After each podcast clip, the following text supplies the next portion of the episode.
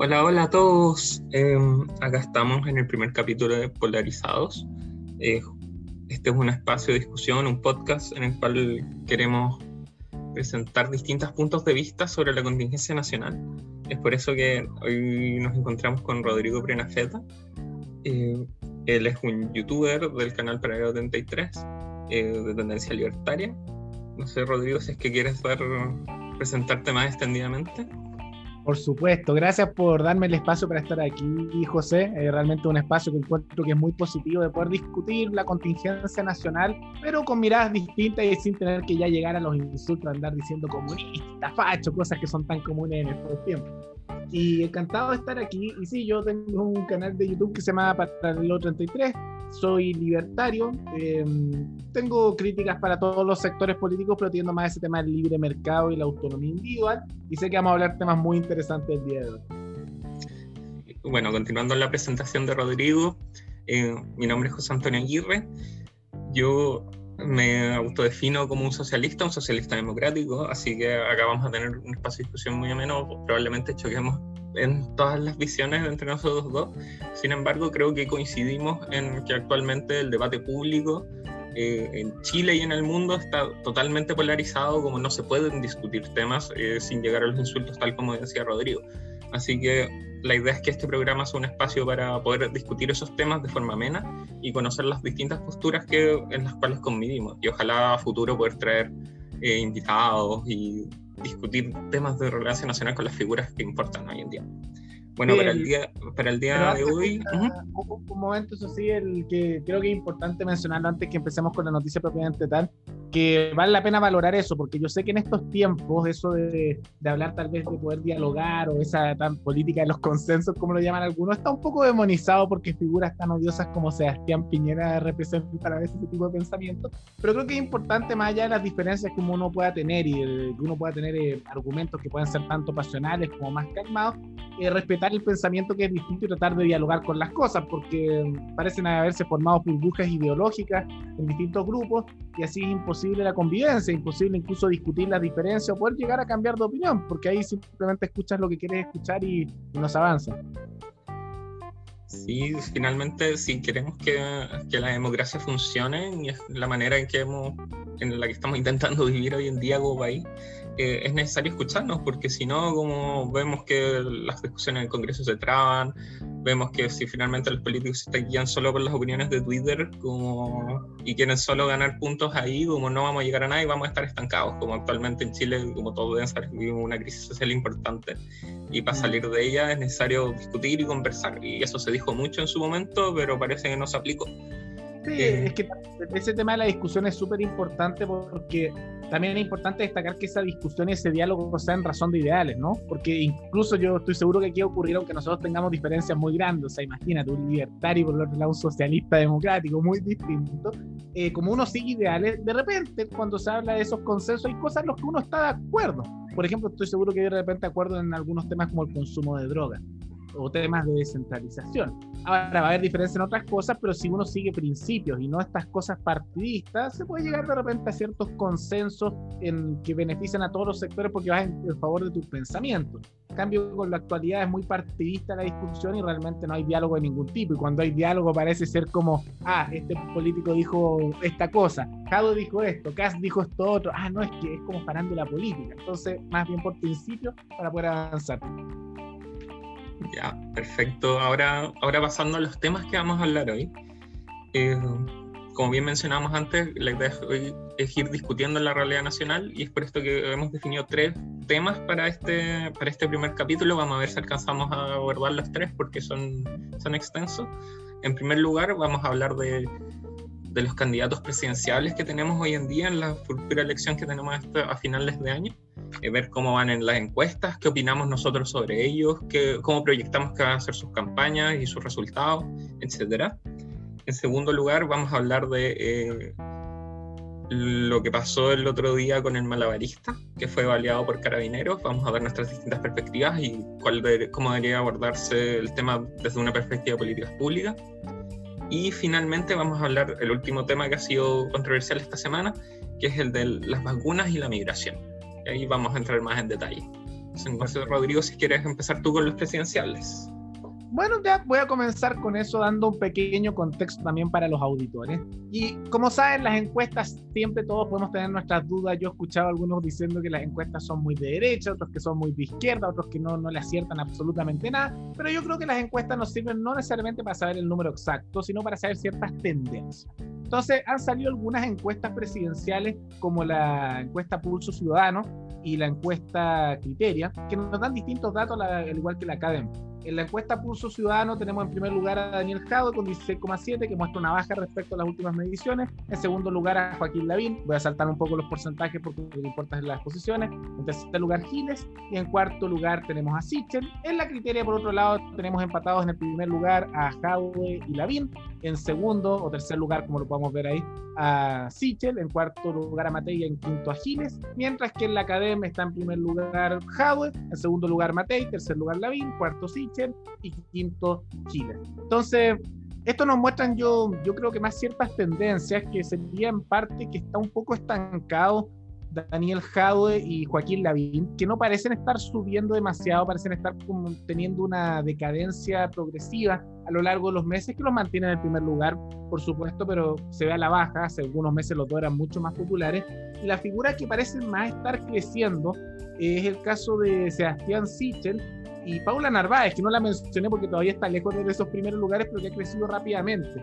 ¿Qué, opinión tienes tú, José? Porque al menos esa es la percepción que yo tengo viendo estas, encuestas. Sí, mira, eh, tal como tú decías, como yo creo que ahora nos estamos encontrando en una especie de breaking point en el que estas figuras nuevas, eh, porque lo que yo creo que lo que ha representado estos últimos años eh, el gobierno de Piñera es que no tenemos liderazgos fuertes en, en, los políticos, como teníamos estas figuras de de Jadwe, de Matei de Lavín, que desde las municipalidades intentaban hacer algo y fueron como los grandes presidenciales durante todo este tiempo, pero no habían, no habían más candidatos. Eh, y ahora vemos como Narváez y Sichel, que son dos personas que empezaron a ser conocidas a, finales del año pasado, eh, están irrumpiendo fuertemente. Yo creo que, por ejemplo, Sichel puede abarcar muy bien todo lo que fue el espectro de, de París en su momento y Narváez ahí, ahí va a ver cómo hacer la competencia interna dentro de la concertación, dentro de la izquierda. Sí, yo, lo noto eso, eso bastante porque es interesante los fenómenos porque creo que son distintos. Después podemos hablar un poco el tema de, de Jado y Lavín porque eso es una temática distinta. Porque Narváez a mí me da la impresión que no es que ella tenga, por ejemplo, grandes proyectos ni que sea muy carismática, sino que lo que impulsa a Narváez, más que ser ella la candidata, es el legado de Bachelet, ¿no? Bachelet le dio su bendición como candidata y después los socialistas se agacharon del Partido Socialista, se agacharon detrás de ella y ahora parece si ese ser que después fuera a absorber todas estas candidaturas del PPD, Heraldo Muñoz, probablemente la democracia cristiana la absorba después, eh, después de que absorba todo ese grupo de centroizquierda.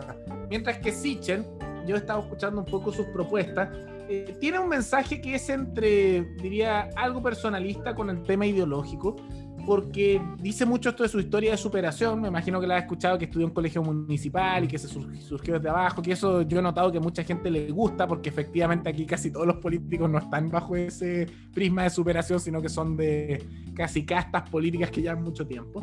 Y eso mezclado con atraer a gente que le gustaba Parisi, eh, también a gente más de centro, entre centro izquierda y centro derecha, y a muchos del mundo liberal por tener unas propuestas que dejan felices tanto a socialdemócratas como a, como algunos más liberales. No, no sé si tiene un poco esa percepción, porque creo que son fenómenos distintos, no son exactamente iguales. Sí, totalmente, como con su, eh, concuerdo totalmente en tu visión de Sichel, como recordar que Sichel en un, su momento militó en la DC, como es una persona... ¿Mm? ¿Cómo? Demócrata cristiano sí, fue demócrata cristiano y bueno, se fue, se fue de la ADC y después entró a ser ministro de Piñera. Entonces es una persona que yo creo que puede aglutinar muy bien ese centro, eh, puede representarlo muy bien, eh, pero no creo que Sichel pueda llegar, o sea, yo creo que probablemente Sichel, si es que no va a una primaria con la derecha, va a estar sí o sí en la papeleta al medio, o sea, la papeleta final y no va a tener un mal porcentaje. Eh, ahora, respecto a Narváez, eh, claro, como Narváez es una figura 100% creada por Bachelet, como no tiene, como todos nos, como todos nos pensamos en Narváez y es Bachelet la que está atrás, como tú bien decías. pero lo que me parece muy interesante en la candidatura de Narváez es que, a diferencia del resto de las candidaturas que se habían planteado desde la nueva mayoría, eh, o de unidad constituyente, como se llama ahora, eh, Convergencia progresista. bueno, todos van cambiando los nombres, entonces sé que uno le, algunos le dicen todavía hasta la concertación, porque cambian los nombres, pero son los mismos. Bueno, eh, lo que me parece súper importante es que puede llegar mucho al votante del Frente Amplio. Yo creo que actualmente el Frente Amplio, después yo creo que lo vamos a hablar, no sé si ahora, pero quizás en un futuro capítulo está en una crisis tremenda, como vemos que no hay ninguna figura del Frente Amplio en, dentro de los presidenciables, como no hay nadie que haya tomado el puesto de Beatriz Sánchez. Y quizás algunas personas se vean más Howden puesta ahí, pero yo creo que eh, Narváez puede hacer esa candidata que logre conglomerar gran parte de la izquierda, como recordar que el Frente Amplio igual tiene una vertiente bacheletista que sigue muy fuerte en algunos de los partidos dentro del Frente Amplio. Eh, y eso, obviamente... No entraría, un poco ahí eso de, que, no sé si me estoy equivocando, pero que unos diputados abandonaron el Frente Amplio y se acercaron a la nueva mayoría, ¿no? Bueno, Convergencia, el nombre que tengan. Eh, te refieres más como a ese grupo de votantes. ese grupo de votantes y yo creo que en el Frente Amplio todavía quedan militantes que pueden que pueden tirarse a San Narváez, como yo creo que todavía esos militantes, no, si bien algunos se fueron ahora con Pablo Vidal y Natalia Castillo, yo creo que todavía queda, queda por ahí. Y bueno, pero, el Frente Amplio entrará también un poco el factor de Pamela Giles, ¿no? Ella igual parece tener una adhesión bastante fuerte dentro de ese sector y yo he notado que tiene un seguimiento bien fanático en, en algunos de sus seguidores. Sí, pero yo creo que Pamela Giles ya generó mucho anticuerpo dentro del Frente Amplio. Yo creo que una la gente no sé qué gente que quede dentro del Frente Amplio como votaría por Pamela Giles. Yo creo que hay una figura como Jaude o Narváez puede ser más, más convocante en ese sentido. Sí, yo, yo, tendría una diferencia con el tema un poco que mencionaste de Sichel, de que yo creo que puede sacar un buen porcentaje si fuera en primera vuelta por sí solo, pero he notado que le hizo una cierta amenaza a la derecha tradicional de que si no lo dejaban entrar a primaria se iba a lanzar por su cuenta y si eso ocurre es más o menos evidente que se va a fragmentar tanto el voto, tanto de centro como de la derecha, que, que la izquierda sería la más beneficiada. Y yo creo que si va en unas primarias dentro de Chile Vamos, tiene amplias posibilidades de ser el candidato, porque Lavín está en decadencia, que lo podemos comentar un poquitito más adelante por qué será eso. Y Evelyn Matei eh, al menos yo he notado como mi audiencia es entre gente centro izquierda unos pocos, de centro, más libertarios, liberales y otros que son más de derecha, tiene adhesión porque muchos piensan que es como la versión un poquitito más moderada de José Antonio Cast, pero, pero uno la escucha y tiene un mensaje que es mucho de subir impuestos, eliminar las ISAPRES, tiene muchas cosas que a la derecha le generan anticuerpos, pero he notado que las personas no las saben y es por eso yo lo que considero es que ella ha estado en decadencia. Entonces es muy probable que si Sichel va a las primarias de Chile Vamos pueda salir como el candidato y si el candidato unitario de la derecha, yo creo que lo más probable es que él salga electo porque a diferencia de Matei que genera anticuerpos en el centro y en la izquierda también. Lavín, que, es desprestigiado a nivel transversal, y Kass, que genera también muchos anticuerpos, creo que Sichel tiene suficiente convocatoria para poder ganar la elección al atraer sectores más de centro, incluso de centro izquierda. No sé, yo, yo lo veo complejo. Yo creo que, bueno, y ahora pasando a hablar de a Lavín un poco, eh, yo creo que la jugada de Lavín de, de anunciar que no va a ir a la reelección en, en Las Condes eh, dejó un poco en knockout las candidaturas de Jaude y Matei, como yo creo que sería muy feo que cualquiera de los dos que ya son candidatos a la reelección, como una vez electos, renunciaran y fueran a presidenciales. Entonces yo creo que en una primaria entre Lavín, Sichel y... ¿Quién más está? ¿Briones de Botoli? Matei, Briones, Desbordes, que nadie lo, lo toma mucho en cuenta y hay eso. Y algunos quieren incluir a Cass dentro, pero probablemente él no lo dejen pasar. Sí, yo, yo lo veo difícil. Yo creo que Lavín tiene tiene mucho que jugar ahí. Como yo creo que Lavín puede, puede con, puede ser este candidato que una un poco a toda la derecha, porque es como, como es bien mutante él. Yo diría que eso es justamente lo que aleja a mucha gente. Lavín puede ser cualquier cosa. Él dice, ah, no te gustan mis principios, tengo otro. Sí, sí que. Pero no sé, ahí, ahí habrá que ver. Igual ahí depende de quiénes vayan, quiénes no. Por ejemplo, Briones y Sichel yo creo que ahí tienen mucho voto compartido. No sé, no sé.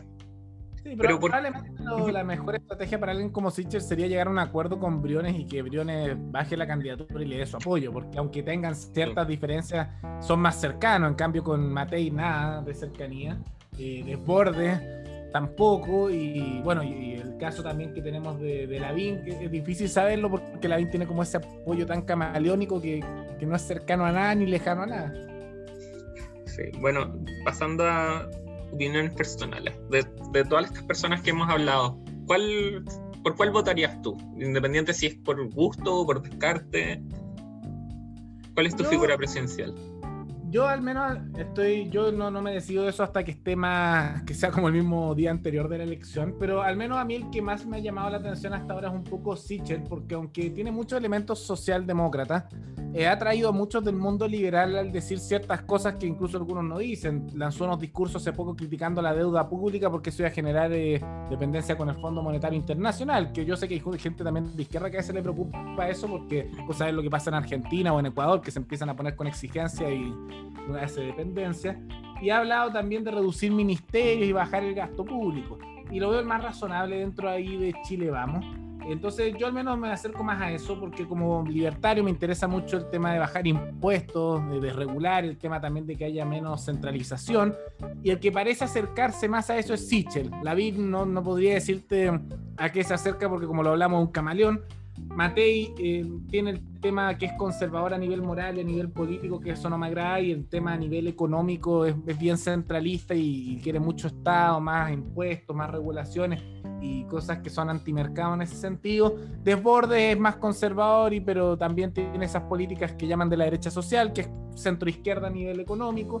Y Briones, Briones digamos que no calienta a nadie y y está ahí nomás y tiene una gestión bajo el gobierno de Piñera que no creo que haya sido muy afortunada por impulsar políticas que son bastante antiliberales. Por eso yo creo que Sichel es la mejor carta ahí y probablemente vote por él. Perfecto.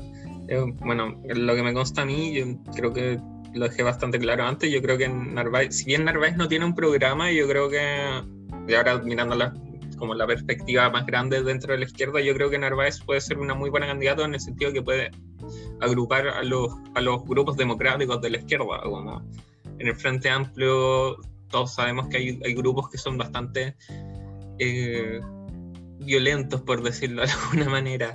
Antidemocráticos sería otra palabra, ¿no? Sí, pero no, no puedo decir eso yo, lo puedes decir tú. claro, pero lo pensaste, esa frase dice como que lo pensaste. Entonces yo creo que Narváez puede dar, puede, puede ser esta carta que aglutine estas, estas fuerzas transformadoras que están dispuestas a dialogar un, punto, un poco con el mundo de la derecha. Eh, lo cual me parece súper importante, sobre todo en el proceso constituyente que estamos viendo, y por eso, si bien Narváez no es como yo no saldría a hacer la campaña Narváez, eh, ni tampoco me pondré una chapita ni nada por eso, no es como que sea mi candidata perfecta, pero creo que es la mejor que hay dentro de la izquierda hoy en día. Y por eso me, me agrada que vaya subiendo la encuesta y yo creo que va a seguir subiendo. Pero cuáles son, eh, yo también creo que va a subir, yo creo que va a terminar absorbiendo el voto de tanto Jadwe como de, de, Giles y va a terminar imponiéndose como la candidata a la izquierda, esa es mi predicción. Pero ¿qué te gusta más bien de Narváez? ¿Qué propuesta? Porque como dices tú, no, no se sabe mucho qué piensa ella, la he visto lanzar algunas frases generales, pero no hay programa, no hay ninguna propuesta concreta. Lo único que he visto es reformar carabineros, pero eso puede significar cualquier cosa, entonces... ¿Qué, es lo que te llama la atención más de ella? ¿Esa, ¿Esa cosa democrática de conglomerar los grupos nada más? Sí, yo, o sea, como tú bien dices, como no tiene un programa, no hay un programa detrás porque no, no, no, no lo han elaborado, como el PS no se ha centrado en eso, eh, lo cual es obviamente un problema, pero también es una oportunidad desde el punto de vista de la izquierda, porque si es que logra convocar a toda esta gente, eh, se puede armar un programa, un conjunto bastante interesante. Eh, Así que ahí va a haber, hay que ir viendo cómo va evolucionando, como yo creo que todavía no es momento de las propuestas concretas. Si bien sería bien que si es que ella se está perfilando y quiere seguir creciendo, como que vaya planteando como cuáles son sus mínimos respecto a ciertos temas.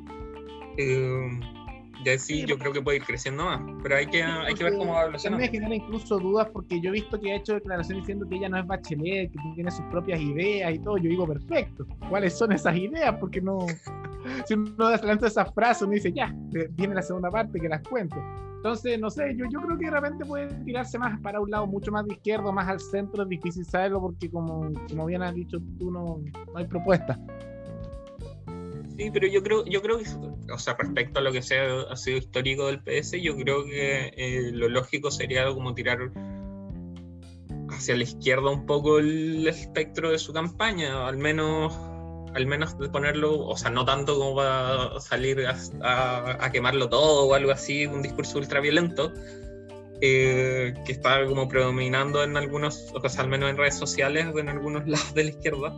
Eh, pero sí ir a, ir a buscar un poco ese votante del Frente Amplio, ese 20% que sacó Beatriz Sánchez en la elección anterior, que yo, creo que es un porcentaje súper importante para esta elección. Mm, sí, de todas maneras igual tiene sentido, probablemente yo, yo supongo que la, la, centro izquierda va a empezar cada vez a parecerse más a esto como, como a la izquierda tal vez ecuatoriana o argentina, me recuerda un poco tal vez a los discursos de Correa, cosas más bien de ese estilo, cuando antes uno escuchaba a la izquierda era en ese, los tiempos de Frey, de Elwin, era más bien socialdemócrata con algunos tintes incluso tirados hacia una socialdemocracia con elementos de mercado. En cambio ahora eh, se va como a esa socialdemocracia con elementos más, más estatistas.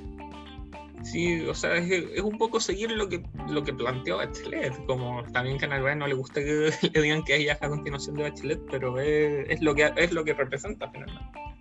Sí, tiene toda la razón. Al final, eh, todo esto viene con el personalismo un poco de Bachelet. Ella cambió un poco el eje político de Chile. Y, bueno, y sigue siendo realmente la figura más importante dentro de la centroizquierda. Y por eso a quien ella apoya se lo obedece a, a nuestra expresidenta. Perfecto. Eh, no sé si queremos hablar de algunos otros candidatos acá o pasamos directamente al otro tema. Bueno, es que podríamos mencionar, pero es que Briones no sé qué tan relevante será. Puede que alguna vez aparezca una bala loca nueva, no sé, aparece París y la NAI y empieza a aparecer de nuevo la encuesta, que hasta hace no mucho a mí me sorprendía que aparecía en tercer lugar sin decir absolutamente nadie, ahí está. Pero, pero habrá otro relevante, hay alguno que te llame la atención, Heraldo Muñoz, Gabriel Boric, escuché que puede que sea el candidato presidencial del Frente Amplio, tal vez eso te interesa, ¿no? Y bueno, hablando del Frente Amplio, es, bastante triste la situación. Como yo, yo fui parte del Frente Amplio, yo le hice campaña a Beatriz Sánchez. Eh, entonces, bien triste ver lo que está pasando ahora. Actualmente yo me encuentro un poco más alejado de ese mundo.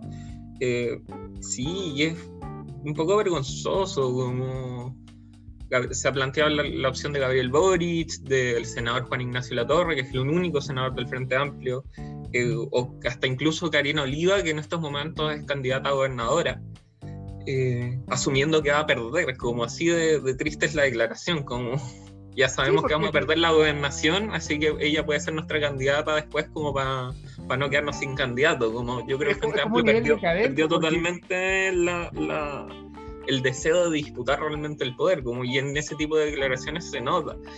Y Gabriel Boric, yo creo que podría ser el mejor candidato que puede tirar el Frente Amplio. Yo creo que sería un desperdicio tirarlo ahora. Yo creo que Gabriel Boric tiene que ser senador en el próximo periodo. Como yo creo que es necesario Gabriel Boric ahí. Yo creo que Gabriel Boric eh, ha movido mucho la política chilena y ha sido una figura que igual, dentro de muchas cosas que hemos decidido de él, está muy dispuesto a dialogar con todo el mundo. Y finalmente eh, lo que se le critica a él desde la izquierda es eso mismo siempre a Gabriel Boric siempre se le trata de amarillo por querer estar dialogando con, con la derecha. Y a mí me parece. que muchos lo encuentran radical también, porque con eso, por ejemplo, la polera de Jaime Guzmán, no, no puedo olvidar eso, me aprovecho de mencionarlo, me parece baleado, cosas como esas. Pero él, él, salió a pedir disculpas de eso. Como otra persona de izquierda no, no saldría a pedir disculpas, como lo vimos ahora con Catalina Pérez, que salió con esta declaración de. Eh, no me acuerdo cómo era textualmente. Sí, como quieren que no tenemos todo, y la disculpa, entre comillas, puede decir, ah, bueno, qué, triste que esto sirvió para que la derecha pudiera atacarme. Sí, es una... disculpa, es como decir, ah, qué mal porque estratégicamente no nos conviene, pero no, disculparse. Sí, es como pandémico. Yo creo que Gabriel Boric tiene mucho valor en ese sentido, pero no tirarlo ahora a la presidencial como sería tirarlo a que muera políticamente el, tú mencionas un poco sobre la decadencia del Frente Amplio, que, que, a mí igual me parece sorprendente, no lo había pensado así, que mencionas tú que ya están con una candidatura a la gobernación, pero es como, ah, ya lancemos la candidata, total, sabemos que, que, vamos a perder. ¿Cuál crees que sea el nivel de decadencia del Frente Amplio? Porque yo diría que la elección pasada, tanto a nivel legislativo como presidencial, fue su momento dorado. Y yo creo que ese momento pasó ya. Eh, en parte por acusaciones de algunas irregularidades, como fue el tema de la madre de Giorgio Jackson y eso de, la, de las cunas, o el caso de Gabriel Boric con el tema de los terrenos del padre, las compras por el Estado, bueno, y una serie de otras cosas. Eh, probablemente ahora tenga una caída fuerte tanto en la Cámara de Diputados y no sé, yo pienso que pueden hasta perder el Senado. ¿Tú cuánto crees que va a ser la caída de, del Frente Amplio a nivel electoral? Uf, eh, complejo. Yo creo que es difícil medirlo antes de, hasta, antes de la elección de constituyente. Yo creo que la elección de constituyente nos va a dar un muy buen reflejo de cómo van a ser las elecciones eh, parlamentarias. Pero es cosa un poco.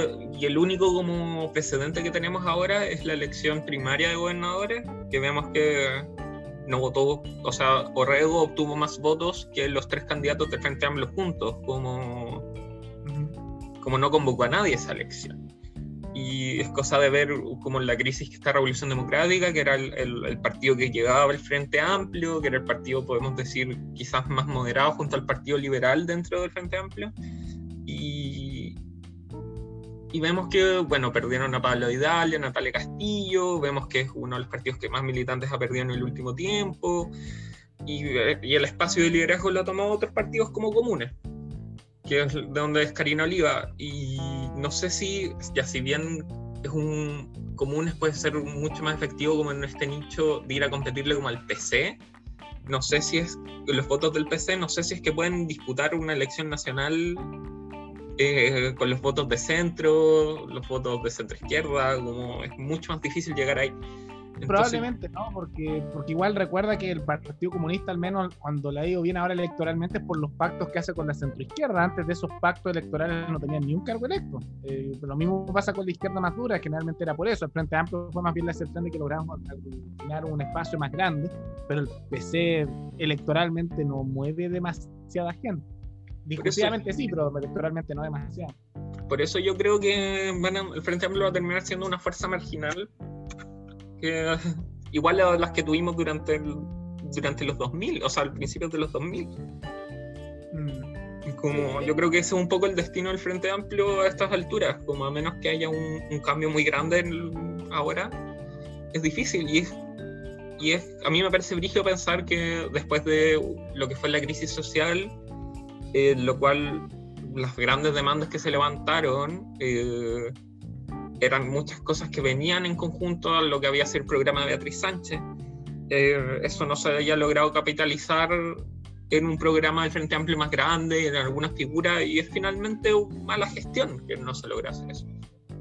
Incluso es interesante porque tú mencionas el resultado de las constituyentes, pero también ahí pasa a nivel electoral un tema interesante, que no se logró llegar a un acuerdo electoral, si no me equivoco, entre el Frente Amplio y el Partido Comunista, que ellos sí juntos, pero con la centro izquierda, y además están todas las otras listas independientes que van por su cuenta, y la derecha, todo se aglutinó bajo una misma lista electoral, y como funciona nuestro sistema electoral como es por lista, eh, yo creo que es bastante probable, y vi a Heraldo Muñoz en su momento decir que efectivamente era así, que la, derecha incluso saque mayoría en la convención, porque hay muchas listas de izquierda entre independientes y, y del Frente Amplio, con el PC y los otros de la centro izquierda y la DC por su cuenta, eh, y en cambio la derecha va en una sola lista. Entonces, aunque saquen menos a nivel de proporcionalidad en votos, como están divididos los votos por listas, es probable que hasta tengan minoría.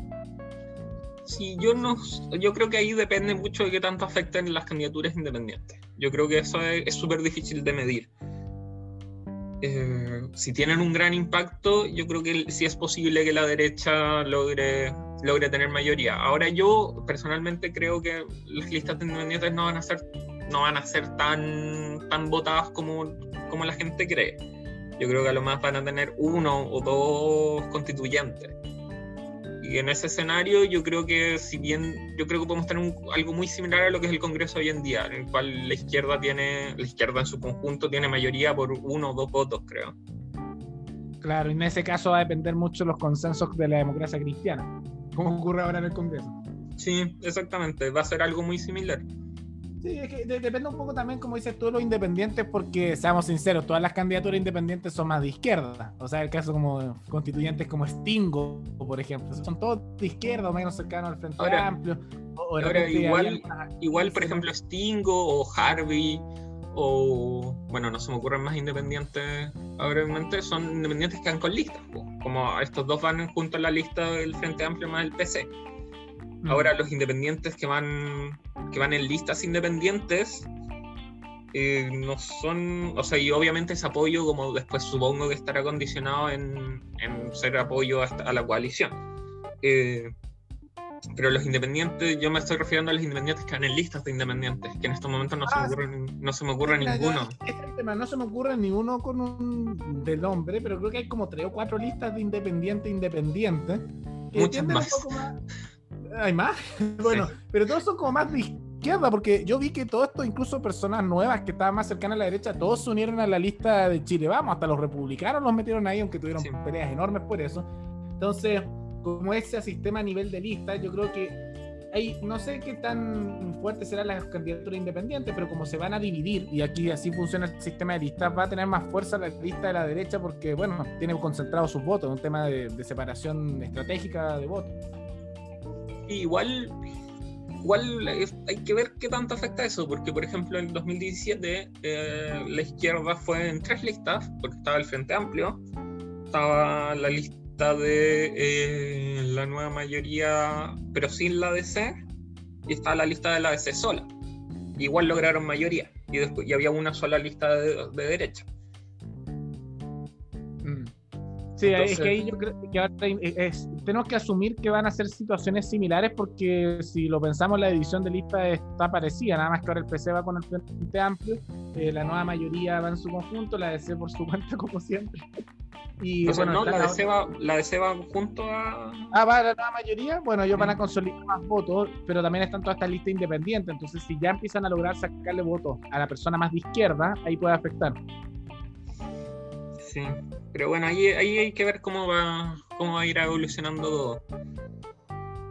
Sí. sí, sí, sí, hay que ver un poco el desarrollo. Pero bueno, pasemos un poco al siguiente tema. Yo creo que ya vimos bastante el tema electoral y nos hemos extendido mucho en eso como 40 minutos en eso. Sí, ahora hablemos, bueno, lo que ha sido noticia esta última semana en base a un reportaje peruano, en el cual incentivaban a la gente, la gente peruana a venir a vacunarse acá en Chile, eh, debido a que supuestamente acá sobran las vacunas. Mm. Y bueno, frente a eso ha habido gran polémica, eh, en Chile se aclaró se aclaró que salió a la manda a aclarar que no se iban a vacunar gente eh, extranjera que no tuviera que no tuviera la residencia acá en Chile. Y bueno, y en eso han salido distintas reacciones de distintas personas. Eh, igual es raro porque después otro organismo de gobierno dijo que se iban a vacunar a los que estuvieran aquí, que fueran ilegales incluso, pero que fueran residentes. Eh, entonces como que chocó un poco casi con la declaración anterior, aunque la anterior decía lo mismo de una manera un poco distinta, que decía no se les va a vacunar, etcétera, a menos que sean residentes. Y residente, para quien que no lo sepa, es aquel que lleve aquí más de seis meses. sí, y, tenga los papeles al día. Claro. Sea, que tenga certificación, que tenga alguna visa de trabajo. Claro, eh, entonces al final todos lo han criticado, lo han alabado de cierta manera. Yo al menos he notado que muchos de derecha dicen que no es suficiente, no le creen a Piñera y a su gobierno con esto, y mucho más de la izquierda lo han criticado. No sé cuál posición tomarás tú con respecto a este hecho, José. Sí, yo, a mí, yo tengo una posición medio conflictuada, porque entiendo que entiendo que existe la posibilidad, y es lo que estaba diciendo el gobierno peruano, que gente de fuera de Chile venga a recibir la vacuna y reciba las dos dosis y se vaya, lo cual es súper complejo porque esas dosis están pensadas para los residentes de acá en Chile. Y, obviamente no es, obviamente alteraría la cantidad de vacunas que tenemos hoy en día, como el como Chile tengo entendido que tiene un contrato para 90 dosis, o sea, 90, 90 millones de dosis. Sí, sí, tiene un número bastante alto, por eso argumentaban que, que iban a sobrar, pero Sí, pero esas dosis no, llegan, no llegan de una. hay, claro, no es que estén aquí todas las dosis, van a llegar en algún momento, pero no, por algo no está vacunada toda la población todavía. Si es que llegan, porque ¿qué pasa si es que puede haber un, puede haber un problema de un problema de demanda, como la vacuna actualmente está siendo ultra, ultra demandada por todos los países y no sabemos si se va a, poder, va a haber la oferta necesaria para cumplir toda esa demanda. Eh, entonces por eso, por eso se negocia con distintos, con distintos laboratorios y por eso existe un plan de vacunación como bastante. Claro, y que no las retienen, porque recuerda que hace algunos meses las vacunas le hicieron retención, aunque estuvieran ya compradas, algunos países dijeron no, no las vamos a dejar salir y las vamos a usar acá, en nuestro país. no eran los ventiladores? Eran las vacunas, ¿no? ¿O eran los... Ah, los ventiladores, tienes toda la razón. Gracias, José, hay una confusión. Pero puede ocurrir lo mismo con las vacunas en su momento. Si ya ocurrió con ventiladores, ¿por qué no con vacunas? Sí, entonces, eh, como yo, yo en lo personal, a pesar de ser una persona de izquierda, creo que es súper importante como felicitar al gobierno por el plan de vacunación. Eh, a mí me parece súper bien como lo que se está haciendo, que, que Chile está, eh, se está siendo alabado a nivel internacional por su plan de vacunación, o muy bien, como ojalá esto se lleve a cabo y funcione bien.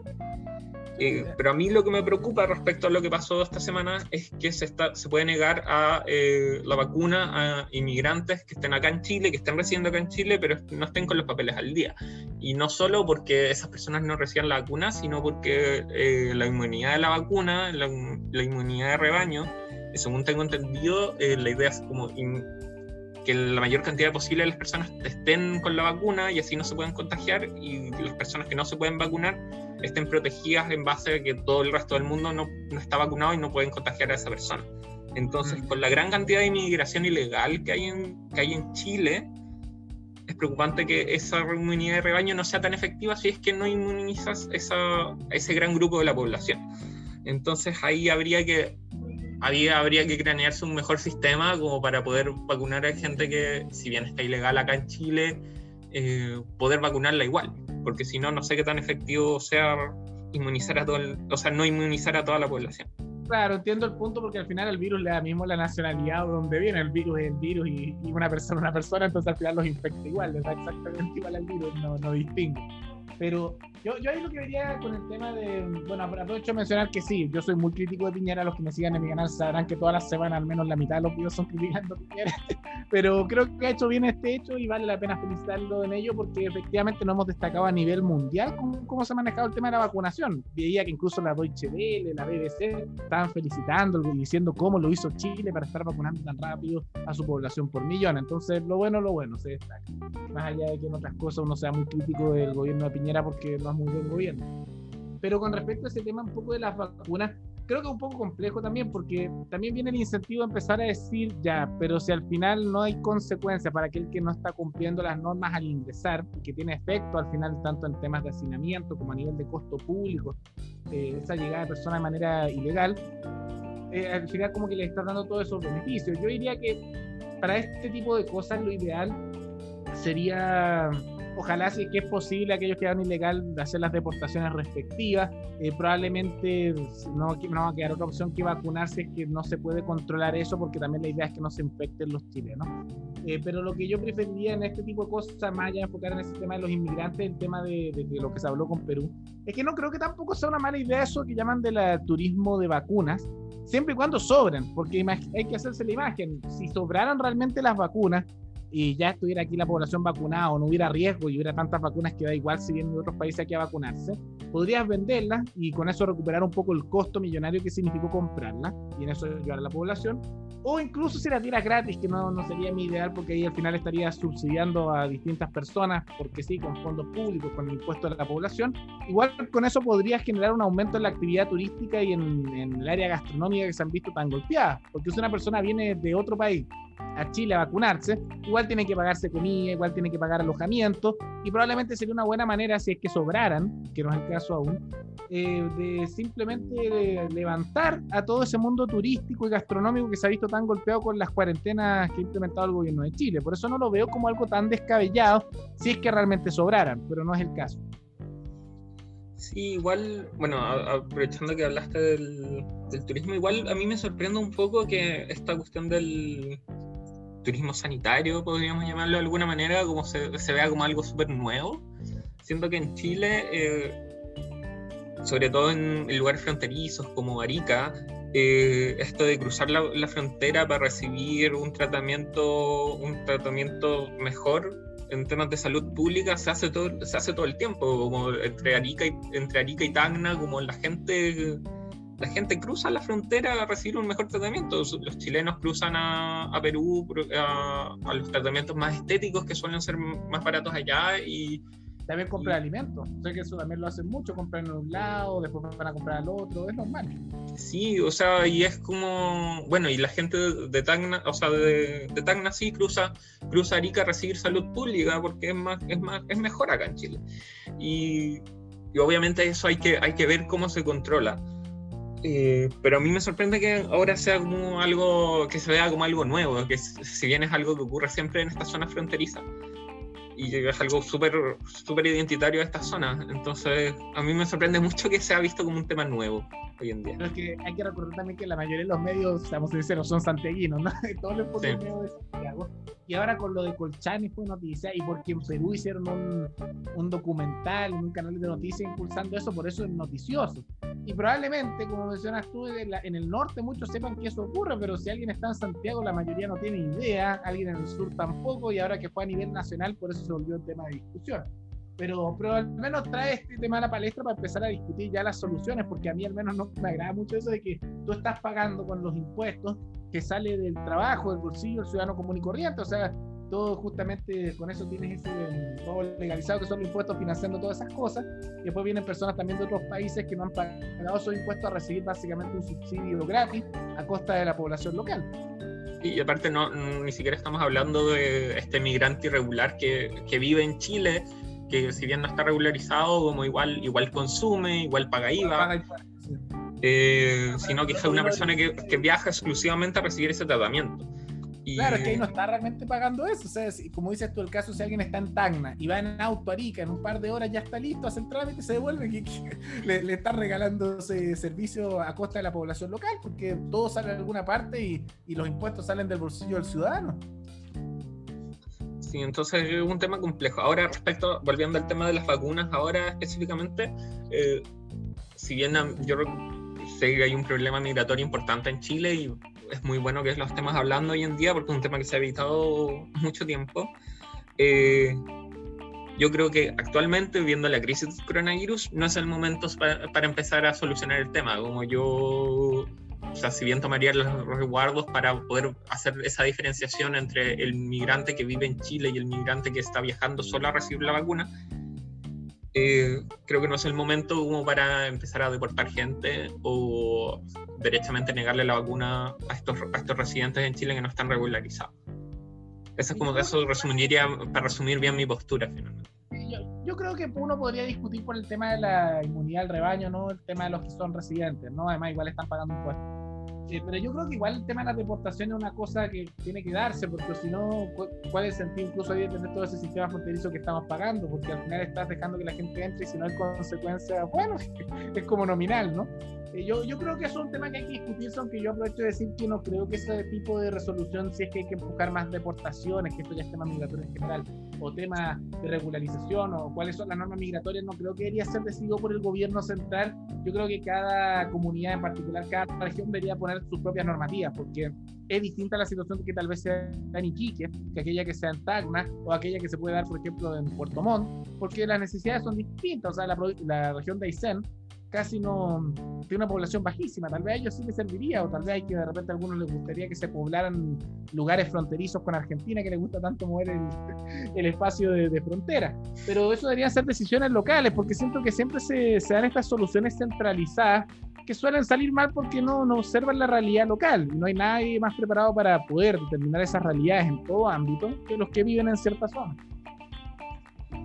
Y ahora igual ahí hay que tener ahí yo discrepo un poco porque hay que tener hay que tener un criterio nacional igual, como eh, un, alguien que entre Iquique, esto es como la Unión Europea, alguien que entre Iquique es como alguien que entra a España, como ya se puede mover por toda la Unión Europea, acá si alguien entre Iquique ya se puede, ya se puede mover por todo, por todo Chile finalmente. Y es que eso si hubiera libertad de movimiento, o sea, yo, yo creo que eso depende también de normativas de la población. O sea, si una región quisiera también poner normativas internas para los que se mueven dentro del mismo país, creo que deben ser libres de poder determinar eso. Y ahí discrepo, como si bien creo que las regiones deberían tener mayor autonomía, creo que temas migratorios son temas de, de solución nacional. Pero bueno, nos estamos desviando del tema. Eh, eh, eso, ¿algo más respecto a las vacunas, Rodrigo? Yo creo que ya mencioné todo lo que... Yo creo que, que, da lo suficiente, al menos en resumen, destacar un poco lo que hace Piñera en este ámbito, más allá que en otros ámbitos tenga numerosos problemas. Eh, y, realmente creo que es un problema que ahí se llega a un cierto consenso esto de que llegue gente, por ejemplo, de Perú, se pone la vacuna y se va. Que, afortunadamente dijeron que no lo iban a hacer, ahora que, entre que lo dicen y que eso llegue a ocurrir en la práctica otra cosa, pero no creo que haya mucho más que hablar. Sí, esperemos que haya solución pronto y se especifique cuáles van a ser finalmente las condiciones para vacunar a alguien, porque mm. hay mucha gente esperando la vacuna y y ahora, mientras, van mientras vamos bajando la edad de vacunación, como van a, van a empezar a aumentar el número de personas y vamos a ver cómo reacciona el sistema público frente a eso. Sí, ahí estemos atentos. Igual, al menos yo con lo que he visto es que ha funcionado la cosa más o menos estable. Veo que va avanzando por buen camino. O sea, comparo con los otros países, ni siquiera países europeos están manejando esto como nosotros. Entonces, por eso digo que por ahora veo cómo está la situación. Esperemos que se dé bien a futuro también, pero al menos va bien por ahora. Sí, y bueno, creo que nos quedamos cortos de tiempo, pero mencionemos es que rápido. un tema más, pero no, no sé si alcanzaremos a cubrirlo en el tiempo que queda. Yo creo porque es un tema contingente, eh, demos nuestras opiniones, o sea, contemos un poco lo que pasó y demos nuestras opiniones rápido para no dejar el tema para otra semana, que la próxima semana ya no va a tener sentido hablarlo. No, sí, sí, ya haber pasado. ¿Cuánto tiempo tenemos para hablar de todo esto? ¿Cinco minutos? ¿Seis minutos? ¿Cuánto? Eh yo creo que igual nos podemos pasar un poco en el tiempo, como hablemos 10 minutos de esto. Ya, lo más. Eh, bueno, es el tema del. Adelante, adelante. Tú? No, no, adelante, adelante. bueno, vamos a hablar del tema del malabarista que fue baleado hace más o menos una semana o fue comienzo esta semana. Eh, bueno, pero, pero hace unos días, no fue hace mucho. Hace unos días, eh, que fue baleado por carabineros eh, en el cual se ha debatido mucho como cuál fue si está bien el actor de carabineros o no. Este era un malabarista que usaba, hacía malabarismo con unos sables. Eh, y hay varios videos al respecto y se ve, eh, bueno, vemos que los carabineros intentó hacerle un control preventivo de identidad y él no se lo tomó muy bien y empezó a amenazar con los sables, ya esto, y ahí se da un cierto conflicto y él lo amenaza, amenaza al carabinero con los sables y el carabinero saca su arma y ahí se da un conflicto y termina disparándole tres veces y él termina muriendo ahí en la calle. Sí. Mm. ¿Cuál es tu opinión respecto al actor de carabinero en este caso, Rodrigo? Yo creo que tiene una. Es multifacético esto porque creo que trae problemas también con el control preventivo, un tema son las preparaciones. Hay una serie de cosas que están aquí. Pero yo creo que hay, vamos por parte, ¿no? Eh, con respecto a la actuación, primero a mí no me gustan los controles preventivos, si quieres después podemos andar un poco en eso. Eh, no creo que deberían existir, eh, a mí no me gusta ver cuando el Estado y particularmente el monopolio de la fuerza que tiene a través de la policía es, es, así, no me gusta eso de que pueda llegar y alguien y un policía detenerte y decir no, pasan los documentos, creo que al menos tiene que haber un indicio de delito antes. Pero bueno, el tema con eso es que yo creo que si fuera una persona normal, y alguien está, por ejemplo, se te abalanza encima con unos machetes levantados, yo creo que sería, insisto, persona normal, es comprensible que tú respondas disparando así, porque, pucha, se te viene con machete, no, no, no eres alguien, se supone, entrenado para este tipo de cosas, entonces ahí sería legítima defensa y me parece que está bien. Yo lo que tengo problemas con esta situación un poco es que yo al menos supongo que si uno es policía, tiene que haber un nivel de preparación al menos un poco más alto que, que el de un ciudadano común y corriente me pasa que veía el video y que al menos, porque muchas veces se mostraba medio tapado por un auto, no se veía algunas partes, pero yo vi un señor que no se estaba en muy buen estado físico, que agarraba la pistola con las dos manos así como con tembloroso, sin saber mucho cómo utilizarla demasiado, y veía también a dos carabineros que estaban detrás también apuntando con la pistola y no hicieron nada. Entonces, creo que tal vez se acredita aquí el tema de legítima defensa, a menos que se, acredite que tal vez, que escuché también que le habría disparado cuando ya estaba en el suelo, en ese caso sería homicidio, eh, pero, se acredita creo el tema de legítima defensa, pero creo que muestra un serio problema tanto a nivel de entrenamiento como en el tema de los controles preventivos. Y yo concuerdo, concuerdo mucho con lo que planteas. Eh, yo también tengo un problema con los controles preventivos. Creo que es muestra una forma muy discriminatoria de actuar de carabineros, porque finalmente ellos se, van a acercar a ti dependiendo de cómo, cómo estés vestido, de cómo te veas, eh, más que de las cosas que estés haciendo. Entonces uno puede estar tranquilo por la calle y verse sospechoso. Es que es arbitrario. Eso es, muy arbitrario finalmente. Podrías caerle mal. Me imagino que tú podrías caerle mal a alguien por cualquier razón y te, y te hacen, te paran. Encuentro que es arbitrario más que discriminatorio. Sí, yo no. A mí me han hecho control preventivo de identidad, no sé a ti. Y yo en verdad estaba. no estaba haciendo nada, estaba parado en la calle y de repente me pararon y, yo no soy como, no, creo que me vea como un delincuente, entonces como súper extraño como cuando se decía que no, que sí. Eh, respecto al actuar de Carabineros, a mí, yo lo que vi en el video al menos, eh, los varios videos que he visto, es que eh, primero se le disparó, eh, él cae al piso, se intenta parar, se le dispara de nuevo y él se intenta levantar de nuevo y ahí, o sea, ni siquiera se intenta levantar, como está ahí en el piso como sufriendo porque le dispararon en la pierna y ahí se le vuelve a disparar y ahí ya no se mueve más y parece que ese último disparo es el disparo que le dan en el pecho. Entonces, como, lo que ¿cuál es la necesidad de dispararle en el pecho finalmente? Y esto... sería homicidio. Igual yo lo que vi es que hicieron un análisis de lo que habría matado ese disparo en el pecho, porque los otros al parecer habrían sido en piernas y brazos. Eh, igual ese video que dices tú no lo viste, yo he visto ese que muestran como que se ve más por detrás, que, que está el auto y se ve como la espalda. Que, que es una cámara de seguridad, ¿no? Sí, no, es que no, el que yo vi el que era un hombre que estaba como con música reggaetonera viendo así, estaba grabando y, se ve como que está cuando va corriendo, después está el auto entre medio y después solo se ve cuando cae al suelo y se trata de levantar un momento y ya, cae. Pero, pero sí, si te disparó en el pecho cuando está en el suelo y eso ya, ya es homicidio porque ya no se está resistiendo. Bueno, y esto se suma a una serie de, de problemas que hay con carabineros de Chile, por ejemplo esto del, del joven que que cayó por el Mapocho, como ya, si bien yo creo que está claro que no era la intención del carabinero ir y botarlo por el puente, como yo creo que no hay, como no creo que los carabineros tengan una mentalidad tan perversa como para que, que esa fuera su intención, pero un carabinero entrenado debería tener las condiciones para saber cómo neutralizar a alguien. Si finalmente es su trabajo y si eso no se les está enseñando en, en sus instituciones, como qué se les está enseñando y vemos como cada día, bueno, no he visto estadísticas de, delincuencia, pero yo al menos estoy sorprendido como cada vez en la tele se muestran más y más delincuencia. Sí, no, y la delincuencia aumenta y a mí me preocupa también que lo he observado, estos casos de que han salido en la noticia, que por ejemplo salió hace unas tres semanas, carabineros eran parte de una banda y le avisaban por dónde pasaban las cosas y los resguardaban los delincuentes. De repente vínculos con el narcotráfico, tráfico de armas eh, y eso sumado a casos de corrupción que hemos visto muchos, que eso se puede extender también al ejército. Entonces hay un problema grande ahí y yo siento que también hay una falta de entrenamiento, porque ¿cómo podéis tener ahí como el carabinero del video, hay uno que se nota que no está en buen estado físico, que no sabe bien manejar el arma, no reacciona bien, sale corriendo después en vez de dar auxilio?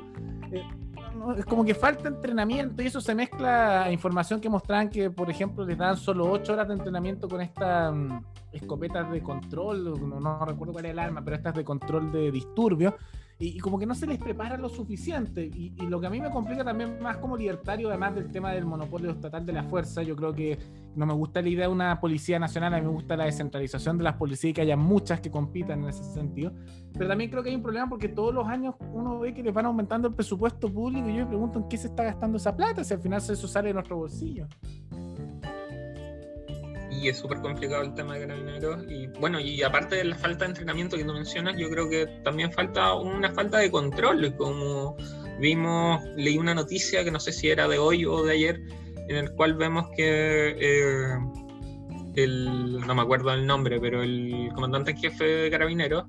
Eh, frente a las declaraciones de la ministra de Desarrollo Social que dijo que estaban, como estaban planteando ver si es que es necesario una reforma de carabineros, eh, tomó el teléfono y teléfono, hizo telefonazo a la moneda y ahora la moneda está diciendo como no, acá no hay, nadie ha planteado una reforma de carabineros. Y es súper complejo porque vemos que no hay nadie que esté ejerciendo control sobre carabineros. Como carabineros se está mandando solo, independiente de quién sea el, ministro del Interior encargado en su momento, eh, independiente de lo que quiera hacer el gobierno, como se está mandando solo. Y eso es súper, súper preocupante. Eh, en cualquier, en cualquier espacio, como si no, si no hay cuentas, si Carabineros no saca cuentas frente a, frente a la sociedad, como, ¿cómo podemos confiar en ella? Y si no confiamos en Carabineros, como que supuestamente son las personas eh, encargadas de establecer el orden, como en quién podemos confiar para hacer eso. y ahí, y ahí nacen eh, estas eh, milicias ciudadanas, estas detenciones ciudadanas, ¿cachai? Que finalmente más que, más que hacer justicia se centran en humillar a la persona que cometió un crimen, lo cual es súper peligroso porque como una persona normal establece un límite ahí sin, sin tener preparación para neutralizar gente, sin tener preparación para eh, hacer un juicio frente a la persona, entonces... Yo, yo, diría que no, yo ahí discrepo un poco porque creo que hay problemas con el tema de carabineros y, creo que, aprovecho de mencionar que yo también creo que hay que hacer una reforma, probablemente si vamos al detalle no vamos a querer la misma reforma, ¿no? Pero que hay que hacer unos cambios, hay que hacerlo. Mm. Lo lamentable es que noto es que algunos hablan como en una defensa corporativa de carabinero y que yo lo he notado de repente en los comentarios de mi canal. Cualquier cosa que hace carabinero hay que defenderlo y está bien. da, lo mismo lo que sea, que es como la defensa de la institución ante todo. Veo también algunos en el sector más radical de izquierda que más o menos dicen que fuera la policía por naturaleza como el mismísimo demonio encarnado. Entonces, la visión acá. Exacto, la visión acá, la visión tal vez de, de los antifas, como de ese estilo. Y yo creo que todos los otros sectores eh, reconocen que hay que hacer algunos cambios, que probablemente haya diferencia en los cambios que se quiere lograr, ¿no? Yo veo que, por ejemplo, esto de las milicias ciudadanas, como dices tú, no lo veo como algo negativo porque a mí lo que me gustaría como ideal y que creo que hay una oportunidad porque está surgiendo de manera espontánea es que se diera cierto entrenamiento a nivel comunal de grupos vecinales como también de comunas, eh, de ciudadanos que quieran hacer temas de seguridad y tomando en cuenta que se ampara dentro de la ley que pueda hacer eso, puedan hacer de, eh, detenciones ciudadanas y se lo pasen después a los policías, que ahora ocurre con un poco más de humillación, pero sigue ocurriendo así, porque así puedes descentralizar un poco el poder que se da dentro del monopolio de la fuerza que son los carabineros, la policía. Y de esa manera puedes evitar que eventualmente si llega algún una persona con tendencia dictatorial utilice tanto a la policía, bueno, el ejército es otro tema, pero utilice la policía como un método de, de, represión de la ciudadanía. A mí me gusta como de repente en Estados Unidos o en República Checa hay estas organizaciones ciudadanas que son complementarias a la Policía Nacional y creo que es bueno descentralizar el poder en ese sentido. Y también creo que es bueno cuestionar también el tema de la autoridad, no creo que un respeto irrestricto a la autoridad sea per se positivo, porque la autoridad se puede usar para cosas buenas o malas. Pero no veo como tan malo esto de las detenciones ciudadanas, sino que puede dar paso a milicias ciudadanas, o tal la palabra sería seguridad ciudadana, en la cual hay una participación directa de los individuos que viven en localidades para el tema de seguridad y descentraliza un poco el poder y la carga también que tiene Carabineros, que seamos sinceros, no da abasto para, para la cantidad de crímenes que están ocurriendo. Y o sea, mm, yo no sé si estoy tan de acuerdo. Eh, obviamente, como no, no veo nada malo que gente quiera preocuparse de la seguridad de su barrio. Eh, el punto es cómo y dónde está el límite. Como yo no estaría totalmente en contra que, que personas civiles anden llevando armas para establecer el orden. Como qué confianza me da eso si no tienen entrenamiento, el entrenamiento debido. Em, pero, yo, pero yo creo que acá, acá el consenso es que se necesitan reformas profundas en carabineros. Eh, hay gente que habla de la refundación de carabineros, pero no sé mucho a qué se refieren con eso es como un eslogan que se ha dado harto, pero, eh, es necesario hacer cambios profundos. Hay un tema, un problema aquí que el tema de las frases, ¿no? Yo, yo he notado que yo tengo el temor a veces cuando escucho sectores de izquierda de refundación de policía, me acuerdo de estas policías populares, ¿no? Como las que han hecho en algunos países más dictatoriales, que es lo que yo me espero de, de la izquierda más radical, no la antipolicía, sino como la media revolucionaria, algo así como el Partido Comunista, me imagino que son las policías populares. Y cuando se habla de refundación, uno dice, ya, pero, pero ¿en qué? Pues, demos algún detalle, porque si no, una frasecita y no, no sabemos qué significa. Yo, yo por eso veo que incluso con el tema del entrenamiento de la policía, se supone que nuestra policía igual está entrenada, igual tiene problemas, las de otros países igual, pero con esa descentralización, aunque haya problemas, eh, de repente como dices tú, que se les pase la mano a sus ciudadanos, eso también pasa ahora con la policía y ahora hay como una cierta defensa institucional del tema. En cambio, mira, si son organizaciones ciudadanas, yo creo que incluso es más fácil para que haya cierto control del tema, porque cuando eso ocurra, que inevitablemente puede ocurrir, y uno puede argumentar que habría que tomar un curso, de la misma manera que puede haber un curso de manejo, un curso para armas, para poder hacer parte de eso, es más fácil poder eh, juzgar a lo que ellos que sean responsables, porque no hay una institucionalidad tampoco detrás que pueda proteger ese tipo de cosas que podrían darse en abuso, y uno diría, ah, ya, este lo hizo mal, listo, se le retira, se le sanciona es, más controlable porque yo creo que muchas veces se hacen críticas de lo que puede ocurrir, pero esos problemas ocurren en las instituciones tanto estatales como privadas. En cambio, yo creo que es más controlable ahí cuando son los mismos ciudadanos en vez de tener una institución estatal que es media monopólica, recibe fondos públicos y que además, como dices tú, tiene influencia política porque hace una llamada y cambian las cosas. Sí, o sea, ahí, ahí obviamente ahí los detalles son los que definen todo. Como a mí me preocupa en Chile los detalles finalmente, cómo puede salir eso finalmente. Em, sí, eh, pero es que ahí por eso hay que discutir un poco más los detalles de esos temas, pero por lo menos a mí la solución que se da en esto no es empezar a darle más recursos a carabineros, no. ni tampoco hacer cambios pequeños. A mí mi ideal de que una reestructuración sería como, bueno, mi ideal sería que no existiera la policía estatal, que fuera completamente algo entre privado y ciudadano, pero como soy más pragmático para los cambios, me gustaría una cosa intermedia, que es lo que pasa en algunos países, que se empiecen a hacer legislación que dé paso a entrenamiento de aquellos que quieran hacerlo dentro de las comunidades y que quieran dar defensa vecinal y que puedan responder tal vez ante, no sé, hacen el Poder Judicial, uno puede ver el detalle ahí, pero que se empiece a permitir la, la, organización de manera más formal de ciudadanos que ya están haciendo ese tipo de defensa, se les entrene de manera adecuada, que sea un complemento que quite un poco la carga, pero también descentralice el poder de la policía, porque creo que hacer esos ajustes de, dentro de la misma policía va dentro de ese mismo problema del monopolio del poder y no va a cambiar sustancialmente el problema. Bueno, yo creo que con eso estamos por este primer capítulo, a menos que tú quieras agregar algo finalmente, antes de que no, pasara yo... como la despedida. No, yo, yo creo que está bien, más encima creo que estamos ya pasados un poco del tiempo, estamos bien al justo. Entonces, creo que fue una buena conversación y bueno, esto muestra que aunque tengamos ciertas diferencias, no nos estuvimos insultando, ¿no?